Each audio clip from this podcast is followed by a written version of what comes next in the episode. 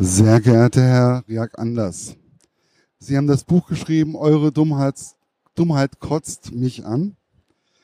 Ähm, wie kam es dazu, dass Sie dieses Buch geschrieben haben?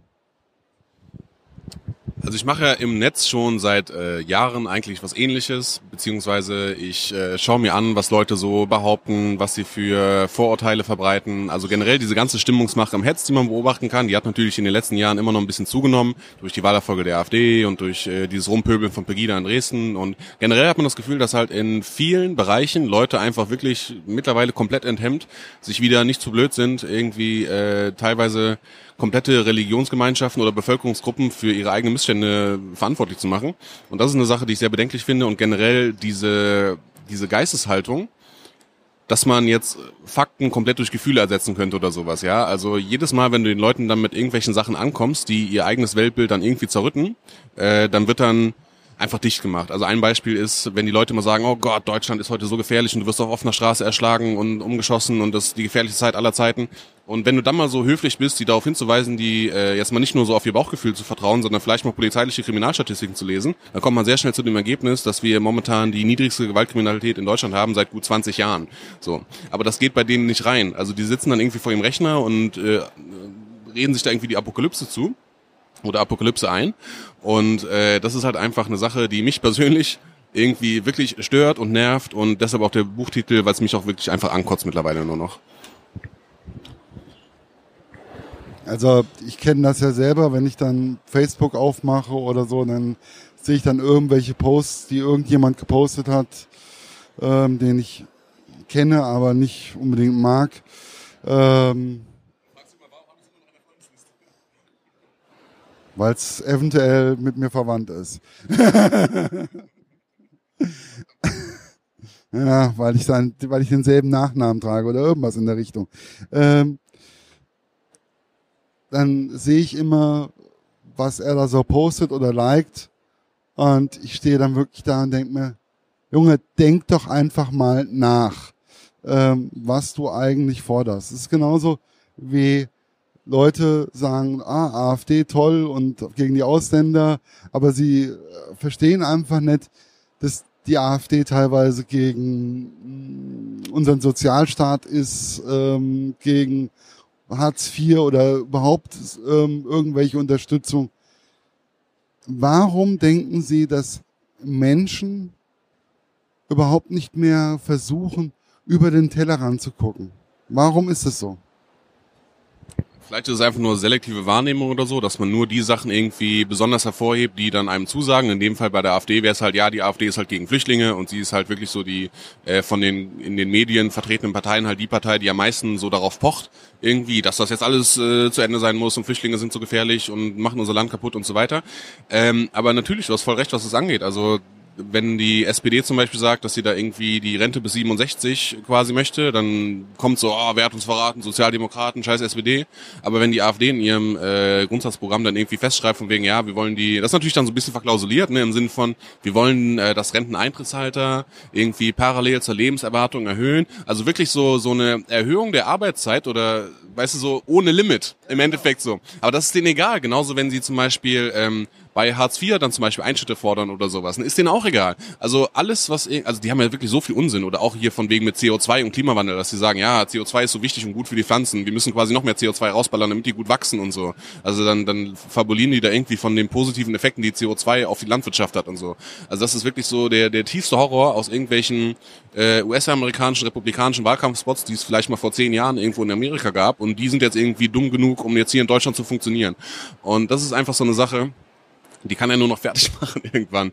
Und deswegen, ich glaube, dass dieser ganze Punkt Flüchtlinge für die Leute einfach so wichtig und so emotional besetzt ist, dass sie über alles andere hinwegsehen, was sonst noch ist, weil auf allen anderen Gebieten, wo es jetzt nicht um Flüchtlinge, Ausländer, Islam geht, bla, auf allen anderen Gebieten ist sie ja wirklich so komplett komplett gegen das Volk, eigentlich so komplett gegen die Bevölkerung. Also da geht's nur darum, sage ich mal, so äh, halt Wirtschaft nach vorne zu bringen und äh, scheiß auf die kleinen Leute und scheiß auf alle Lebensentwürfe, die nicht mit dem äh, zusammenpassen, was wir uns vorstellen. Da werden dann ernsthaft solche drei Kinderfamilien wieder gefordert oder sowas. Und du denkst dir, Alter, in welchem Jahrhundert sind wir jetzt wieder gelandet? So, und das ist einfach äh, eine seltsame Geschichte. Ja, wenn ich dann zum Beispiel an die Frau Petri denke, die sagt, ähm, wir sind gegen äh, gegen die Scheidung und lässt sich dann selber scheiden oder sonst irgendwas. Also das, das sind, äh, ich weiß überhaupt nicht, warum die Leute überhaupt auf solche Menschen überhaupt fliegen. Oder warum sie nicht irgendwelche Dinge hinterfragen. Das ist zum Beispiel was ich zum Beispiel auch sehr clever von ihnen finde, muss ich aber sagen, ist, dass sie halt ähm, bei, also sie haben ja gemerkt, dass sie mit Euro dann irgendwann wieder komplett verloren haben mit ihrer Euro-Kritik. Also AfD hat ja gestartet von wegen, wir wollen den Euro weghaben und dann waren sie halt irgendwann, wo es dem Euro wieder besser ging, waren sie halt irgendwie so auf fünf Prozent gesunken. Und äh, dann waren sie ja schon fast weg vom Fenster. Aber den Fehler machen sie ja nicht nochmal. Äh, sie haben ja dann erstmal angefangen, wo die Flüchtlinge kamen, haben sie ihre Chance zu sehen, oh, Flüchtlinge, scheiße. so. Und dann haben die richtig zugelegt und haben überall ihre Rekordergebnisse, auch bei den Kommunalwahlen und sowas eingefahren. Ne? Und jetzt wo die äh, Flüchtlingszahlen auch wieder zurückgehen, so wo das wirklich teilweise 90 Prozent unter dem vom Vorjahr liegt, ne, dann fehlt natürlich so ein bisschen das Feindbild. Aber deswegen waren sie schon sehr clever und haben gesagt, okay, wir machen jetzt quasi nicht Stimmung gegen Flüchtlinge, sondern es ist ja eine offizielle Ansage von denen, dass die Wahlkampf äh, mit dem Islam und mit äh, Muslimen machen wollen. Das heißt, sie rufen quasi den Kulturkampf irgendwie aus, weil die genau wissen, äh, auch wenn jetzt keine neuen Flüchtlinge mehr in exorbitanter Zahl kommen, dass die trotzdem halt immer wieder so darauf pochen können, ja, aber die, die schon hier sind, die benehmen sich nicht und der Islam ist gefährlich und will uns übernehmen, wir müssen Moscheen schließen, wir müssen alles bla. Also der Feind geht den auf jeden Fall in den nächsten 10, 20 Jahren noch nicht mehr aus. Also deswegen die, äh, das haben die schon sehr clever gemacht, diese cleveren Bastard. Also das ist wirklich einfach, ich persönlich finde es wirklich einfach ekelhaft, wie da wirklich sehr äh, schon fast mit, ich will jetzt nicht sagen mit chirurgischer Präzision, aber wie der wirklich so ganz, ganz äh, drauf geachtet wird, dass man auch ja einen Feind hat, den man irgendwie so als Angstgegner aufbauen kann. Und das finde ich einfach eine Sache, die äh, gehört sich einfach nicht. Also es gab früher mal den Konsens, dass man irgendwie mit äh, mit Angst und Vorteilen irgendwie keinen Wahlkampf führen sollte oder keine Politik machen sollte, generell mit den Schwächsten der Gesellschaft. Aber das hat sich wirklich so pulverisiert über die vergangenen Jahre, dass es einfach nur noch erbärmlich ist. Ja, es ist ähm, sehr, sehr schwierig.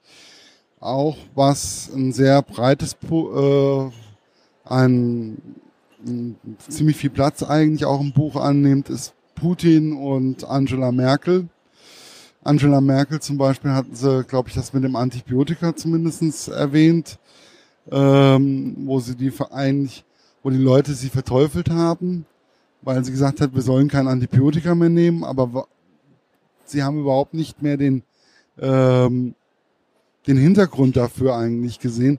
Und ich fand es ein, fand es wirklich sehr gut auch erklärt, wie sie das gemacht haben oder wie sie es erklärt haben.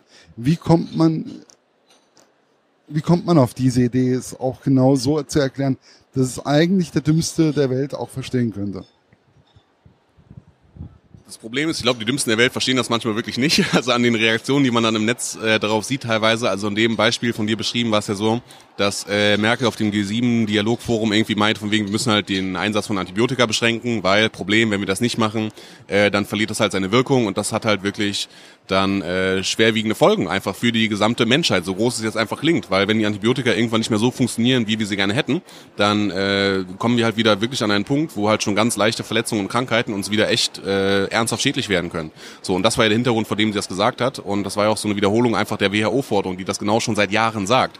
Und man beobachtet auch schon den Rückgang der Wirksamkeit. Also das ist ja jetzt auch kein Witz und daraufhin haben halt die Leute einfach gesagt von wegen, oh nein, sie will irgendwie, dass die Menschheit ausstirbt oder dass die Menschheit reduziert wird, weil sie will Antibiotika verbieten und ich bin halt einfach nur der Meinung, dass wenn sie das äh, Gegenteil gesagt hätte, von wegen so, ja, wir brauchen jetzt mehr Antibiotika oder Antibiotika ist voll gut, dann hätten dieselben Leute gesagt von wegen, oh nein, aber zu viel Antibiotika, dann verliert es seine Wirksamkeit und dann sind sie halt wieder auf dem Trip. Und das ist eine Sache, dass Leute immer äh, einen Weg finden, sich vollends zu empören über alles, was diese Frau sagt oder über alles, was Politiker sagen oder alles, was generell jemand sagt. Also ähm, deswegen kann es auch manchmal nicht so ernst nehmen, wenn mir dann auch so dieser Hass im Netz entgegenschlägt von irgendwelchen Leuten, die sich da auf den Chips getreten fühlen, wenn ich sowas anspreche, weil ich auch wirklich der Meinung bin, du kannst das äh, weiß ich nicht, das, das netteste Hundewelpenbild der Welt posten und irgendjemand darunter wird schreiben, oh, Katzen sind viel cooler oder mein Hund ist viel schöner oder oh, ich bin auf Hunde allergisch, scheiß, scheiß auf Hunde. So, also du kannst dich noch so sanft und wattebäuchtig hinstellen und versuchen, ja nicht anzuecken, aber egal was du machst, das Netz findet immer einen Weg, dich scheiße zu finden und äh, dementsprechend kann mir das auch so ein bisschen egal sein. Also es ist halt einfach so eine komplette Empörungsmaschinerie, die irgendwie dahinter steckt und sich über alles aufregt, was gesagt und getan wird, aber ähm, dann auch wirklich bei dieser Haltung der grundsätzlichen Empörung stehen bleibt und keinerlei Interesse an wirklichen Lösungen oder ernst gemeinten Gesprächsansätzen hat. Ja, ich habe momentan äh, eine Mitbewohnerin. Da musste ich dann auch ab und zu mal ähm, beim Kopf schütteln, da muss ich mit dem Kopf schütteln. Nein. Nein, nein, nein, nein, nein, nein, nein, um Gottes Willen. Ähm, und ich musste, wo ich gestern Abend nochmal ganz kurz das Buch in die Hand genommen hatte und nochmal kurz durchgeblättert habe, bin ich durch Zufall ähm, da hängen geblieben, öffentlich-rechtliches Fernsehen und ähm, Meinungsbildung vom öffentlich-rechtlichen Fernsehen. 80 Prozent sagen, es ist toll, es ist ähm, das intelligenteste oder das bestinformierteste und nur 8 Prozent nutzen es. Manche Leute sagen auch, ähm, dass das Fernsehen oder der öffentliche Rundfunk mh,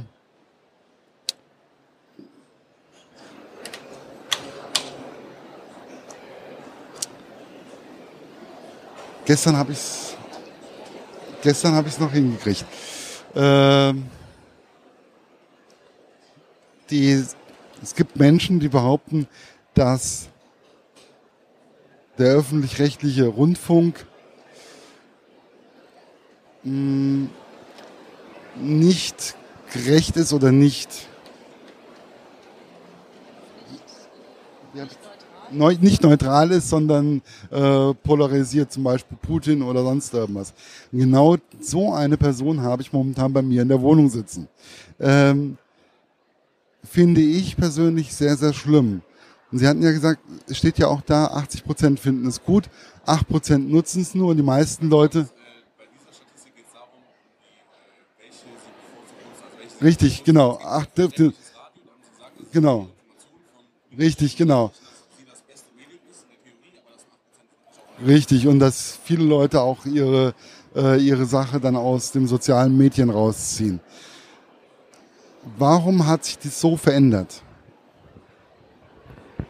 Ähm, also vielleicht sind es einfach nur die, die Nutzungsgewohnheiten, die da irgendwie zu Buche schlagen, weil ähm, natürlich ist es jetzt im Alltag geht es ein bisschen leichter, dann mal so kleine Postings so durchzuscrollen auf Facebook und das geht alles ein bisschen schneller.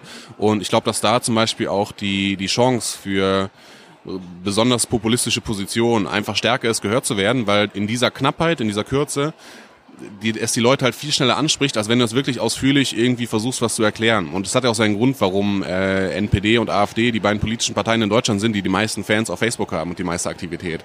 Also die liegen halt wirklich ganz vorne, was immer so ein bisschen beschämend ist. Aber vielleicht liegt es einfach daran, dass ihre Posts einfach spannender sind, so, weil das gruselig ist. So. Also weil das so, äh, du kriegst dann immer mit jedem Posting erzählt, so dass Deutschland am, Ab äh, am Abgrund steht und dass alles Kacke ist. Und bei den anderen Parteien geht's halt auch so äh, wirklich noch um ein Miteinander. Oder ähm, dass die sagen, hey, äh, wir haben mal hier mal vielleicht andere Ansätze oder andere Ideen und bei du hast das Gefühl, dass NPD und AfD in ihren Postings halt immer dieselbe Schiene bedienen und immer nur auf dieser kompletten Empörungswelle sind. Ich meine, guck mal, auch die auch die Grünen sind ja Opposition im Bundestag, sage ich mal. So, ne? Also die sind ja quasi auch an der Stelle, dass sie quasi Leute kritisieren und das ist auch die Aufgabe. Und da sieht sich natürlich auch die AfD und die NPD, auch wenn es quasi die außerparlamentarische Opposition ist, wenn man so will. Aber ähm, ich, ich glaube einfach, dass das auf die Nutzungsgewohnheit nochmal zurückbezogen einfach so eine Sache ist, dass es sehr viel schwieriger ist, um das jetzt mal kurz zum Schluss zu bringen, äh, wirklich konsequent und konzentriert sich mit einem Thema auseinanderzusetzen und zuzuhören und anderen Leuten auch ihre Zeit zu geben, ähm, dass das sehr viel schwieriger ist, als sich einfach so in diese bequeme Bestätigung zu flüchten, dass du nur so Sachen konsumierst, die jetzt irgendwie deine eigene Meinung widerspiegeln.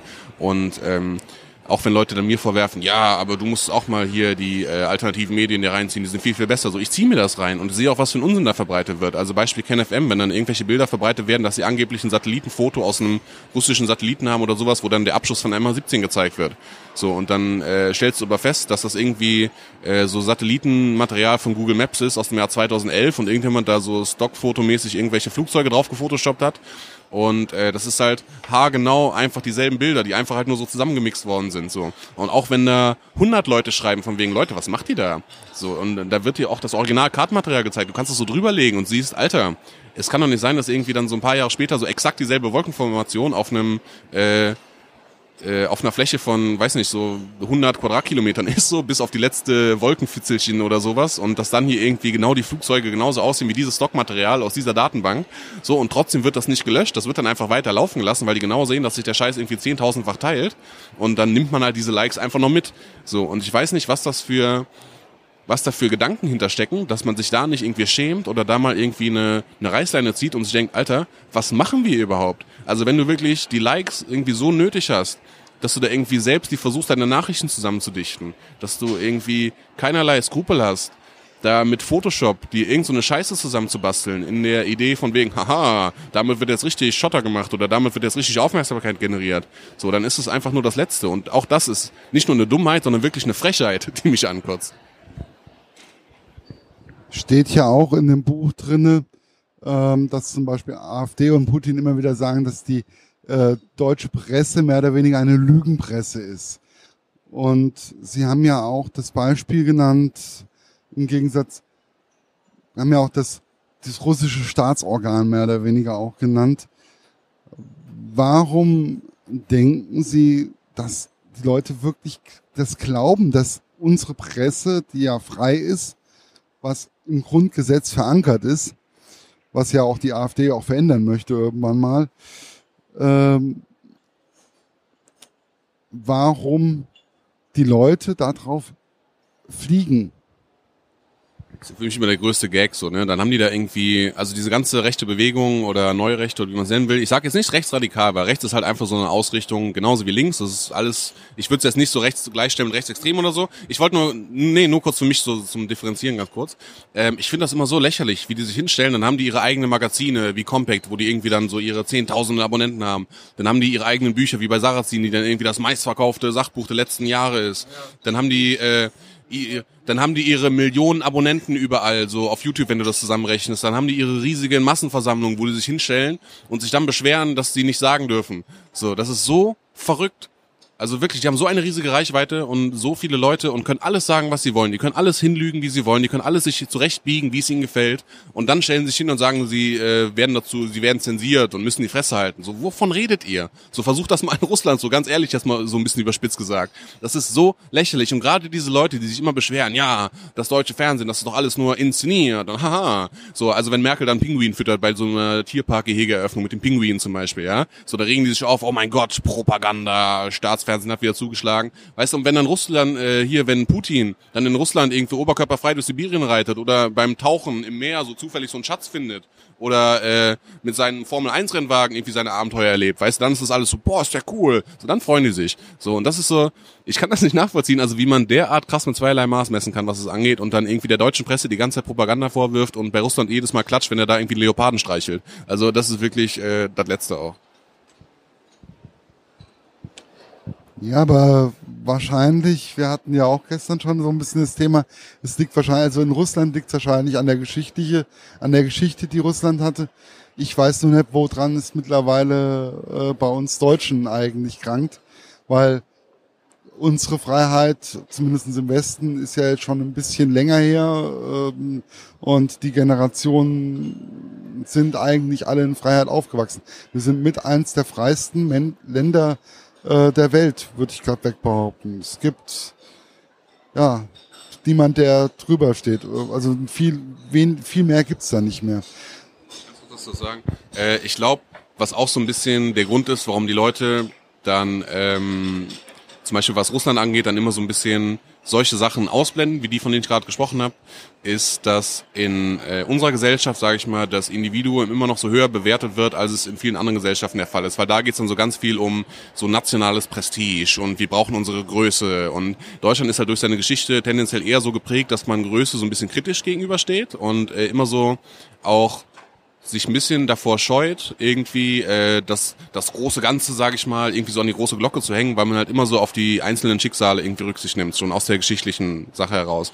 Und bei Ländern, die ähm, so eine Aufarbeitung, sage ich mal, eher nicht gemacht haben oder die auch eine komplett andere Geschichte haben, die haben natürlich einen, manche würden sagen, halt einen unverkrampften Zugang dazu, aber ich würde sagen, teilweise auch so ein bisschen so eine ungesunde, fehlende Distanz, äh, sich die Frage zu stellen, so, inwieweit jetzt Größe und Macht irgendwie da das Entscheidende ist, damit es dem Land irgendwie gut geht. Weil natürlich kann es dann sein, dass ein Land irgendwie gefürchtet wird für sein Militär oder äh, bewundert wird für seine Unternehmen oder irgendwas. Aber wenn es dann trotzdem dem Großteil der Bevölkerung irgendwie scheiße geht. Also ich meine, in Russland hast du irgendwie 23 Millionen Menschen, die in Armut leben und allein im letzten Jahr sind, glaube ich, mal zwei Millionen da reingerutscht. Also das ist einfach so, die, die keulen sich dann einen darauf, dass ihr Land halt irgendwie so in den Medien wieder präsenter ist oder dass Putin so als großer Chef äh, genannt wird. Aber wie es dann den einzelnen Menschen wirklich geht, das fällt dann immer leider ein bisschen hinüber. Gut. Schade. Äh, ja, es ist ja auch mh, mm, das beste Beispiel sehen wir momentan auch in Amerika mit unserem lieben Monsieur Trump, wo ich ja annehme oder hoffe, wobei ich weiß nicht, wen ich momentan, wo ich mich mehr drüber freue, äh, auf die Pest oder die Cholera, Clinton oder Trump. Ähm, beide sind nicht unbedingt für mich die vertrauenserweckenden. Also ich denke, es ist momentan nicht nur in Deutschland so, sondern allgemein ist es so, dass die Populisten immer stärker werden und dass die Leute, die versuchen, vernünftig zu denken oder klar zu denken oder sich eine Meinung zu bilden, momentan nicht in der Minderheit sind, sondern sie sind stiller. Kann sich da noch, wird sich da irgendwann demnächst noch was ändern oder? Ähm, zunächst mal glaube ich, dass es auch ähm, also erstmal ist es mir unbegreiflich, wer da irgendwie der Meinung war, dass Hillary Clinton irgendwie so eine gute Kandidatin wäre, um für die Demokraten in den Wahlkampf zu gehen. Das wird mir nie in den Kopf gehen. Äh, Finde ich genauso furchtbar. Also wirklich, das ist halt einfach so ein Todesurteil für die Partei, irgendwie habe ich das Gefühl. Ähm, aber ja, natürlich so, aber Trump so hat halt äh, einfach durchgezogen. Ich weiß auch nicht, wie er es so weit geschafft hat und so. Ich glaube, dass halt einfach auch so teilweise daran liegt, dass ähm, du durch die also äh, guck mal, es gibt zum Beispiel so Studien, dass Leute als kompetenter eingestuft werden, wenn sie halt kritisch sind, wenn sie was Negatives sagen. Also wenn du zum Beispiel einen Film hast oder ein Buch und jemand sagt, was jemand gibt so eine total kohärente, positive Kritik zu diesem Buch, was er an diesem Buch alles gut findet. Und das kann dann meinetwegen Schindler, äh, hier, nicht Schindlers Liste, ist ja Film, aber es kann ja sowas sein wie Thomas Mann irgendwie, äh, Buddenbrocks oder was auch immer. So, wenn jemand dazu eine sehr positive Kritik macht, so wird sie immer als weniger kompetent empfunden, als wenn jemand eine negative Kritik zu etwas macht. So, also immer wenn jemand sagt, das ist scheiße, dann haben die Leute das Gefühl, boah, der weiß, wovon er redet. Ähm, und deswegen glaube ich, dass gerade in der Politik auch wenn Leute sich mit Politik eh nicht beschäftigen, weil es kompliziert ist und langweilig ist und Leute keine Lust drauf haben, dass in dem Moment wo jemand äh, so ganz laut darauf pocht, dass alles irgendwie kacke ist und sowas, dass sie denken so, oh, der Mann räumt auf und der hat den Plan. Und wenn jemand sagt, ey, so schlimm ist es auch nicht oder äh, ich habe hier eine Idee, was wir machen können, dann ist halt einfach diese Aufmerksamkeit nicht so groß. Und das ist halt einfach so eine Sache, die vielleicht auch mit dem, naja, mit der medialen Landschaft ein bisschen zu tun hat, aber man sollte das auch nicht immer abwälzen, nur auf die äh, Journalisten, sondern ähm, man muss sich da vielleicht wirklich mal Gedanken machen, was da vielleicht auch in äh, den Bildungseinrichtungen irgendwie schief läuft, dass man da solche Sachen wie Medienkompetenz vielleicht ein bisschen zu wenig Raum einfach bietet, weil es ist schon sehr wichtig, finde ich, dass man unterscheiden kann, äh, auf welche Art und Weise Leute versuchen, Wahlkampf zu machen, auf welche Art und Weise Leute versuchen, Stimmung zu machen und dass man das vielleicht ein bisschen leichter und schneller durchschauen kann und sich dann nicht so davon beeindrucken lässt, wenn jemand halt laut sich beschwert über irgendwas. Ja, das gleiche Problem habe ich jedes Mal bei den Rezensionen. Ich versuche immer fair zu bleiben und gerecht zu bleiben. Lesen lieber den Verriss, so macht halt mehr Spaß. Ja, aber ähm, man muss ja auch immer bedenken, äh, man kann ja negativ sein, aber man sollte trotzdem fair bleiben. Das ist halt meine, meine Prämisse. So, ich habe eben gerade gesagt bekommen, wir müssen Schluss machen. Ich bedanke mich auf jeden Fall. Und ja,